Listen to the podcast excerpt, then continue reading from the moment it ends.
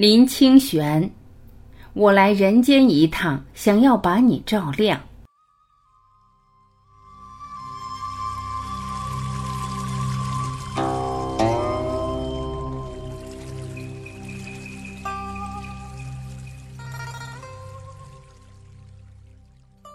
今天中午收到朋友发来的一条微信，说作家林清玄去世了。心中的第一个念头就是这是一个假消息，因为在我的印象中，林清玄不过六十多岁，并不算老。一直读他的文章，感觉他乐观向上，没有什么能够打倒他。从高中开始读林清玄的文章，有零花钱时就买整本的看，没有零花钱时就在书城里待一整天，这样也能看完一本。每次读林清玄的文章，就感觉这是缓坡上清澈见底的小溪流，绵绵地流进心里，无声无息间，心灵便得到了滋养。很多道理我是从他的文章中得到的。美好就在身边，你要学会发现。读林清玄的文章，你会发现人生没有那么多的大道理，平凡就是简单。在深夜中听到的木鱼声，林清玄忍不住的去想：深夜的木鱼声是谁敲的？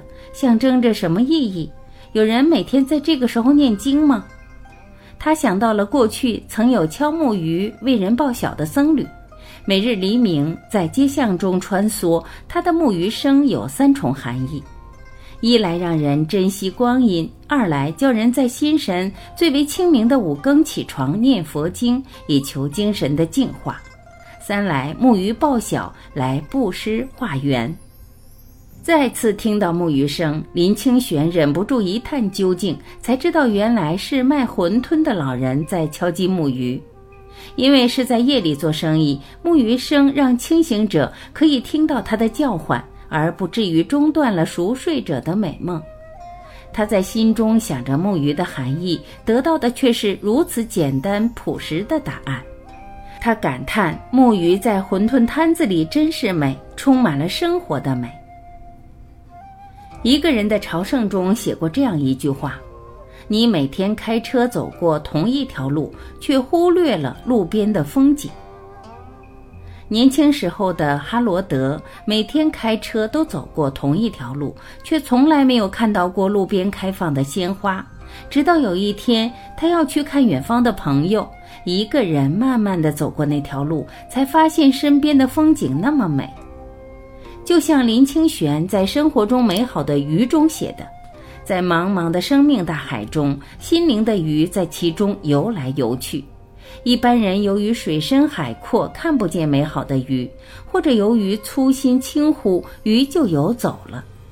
生活中，我们忽视了很多的美好，一心只想着向前冲，那些美好的鱼就在我们忽视它的时候悄悄游走了。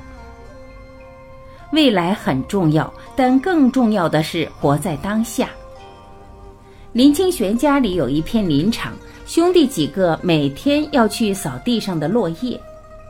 有一次，父亲看到他们扫落叶扫得那么辛苦，便教了他们一个方法：扫之前先把树摇几下，把第二天的落叶摇下来，然后再扫，这样就能一下子扫两天的落叶。林清玄照做之后，却发现摇落叶比扫落叶更累。而且第二天该落的树叶，今天不论怎么摇，它还是不会落。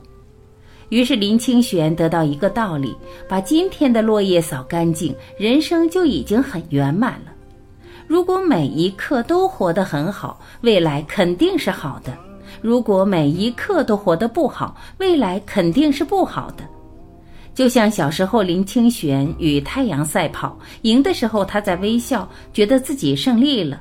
可是他后来发现，不论是他在微笑，还是他在悲伤，夕阳都是离他越来越远的。正因为如此，他每天早上都对着镜子给自己一个微笑，因为他知道最重要的是回到这当前的一刻，以全身心投注于每一个变化之中，在因缘的变化中顺应无憾欢喜。就像日剧《面包和汤和猫咪好天气》中说的那样，人不管活多少年，最重要的是此时此刻你在做什么。不要悔恨过去的碌碌无为，也不要去担心未来没有发生的事情。抓住现在，才能拥有未来的一切。自己的梦想千难万险，也要努力实现。林清玄在自己的最后一条微博中写道：“在穿过林间的时候，我觉得麻雀的死亡给我一些启示。我们虽然在尘网中生活，但永远不要失去想飞的心，不要忘记飞翔的姿势。”林清玄小学三年级的时候就立志要做一个作家，但是当时没有人相信他会成为作家。那时候的大人都不相信林清玄会变成一名作家。林清玄卯着一股劲儿追寻梦想，三十岁时得了很多的文学奖项。日本的稻盛和夫在心法中讲述了自己创办京瓷的经历。稻盛和夫辞职后，与人联合创办京瓷，大额的抵押贷款使房子面临随时被收走的可能。面对未卜的前途，稻盛和夫一路走来披荆斩棘，从没想过放弃。他说：“一旦决定，就不改变。”最终成立了京瓷，并得到了良好的发展。稻盛和夫把自己的这种经历用在今后的每一次研究中。所以有人问他：“你们的研究成功率是多少？”他说是百分之百。只要还没研究出来，就会一直研究下去。就像电影《寻梦环游记》中的台词那样：“我必须坚持追梦的决心。没人会把成功白白给你，我必须凭自己的努力去争取，坚持梦想，并且让梦想成真。”我们惋惜一位好作家的离开，但我相信他的文字会继续照亮我们前行的路。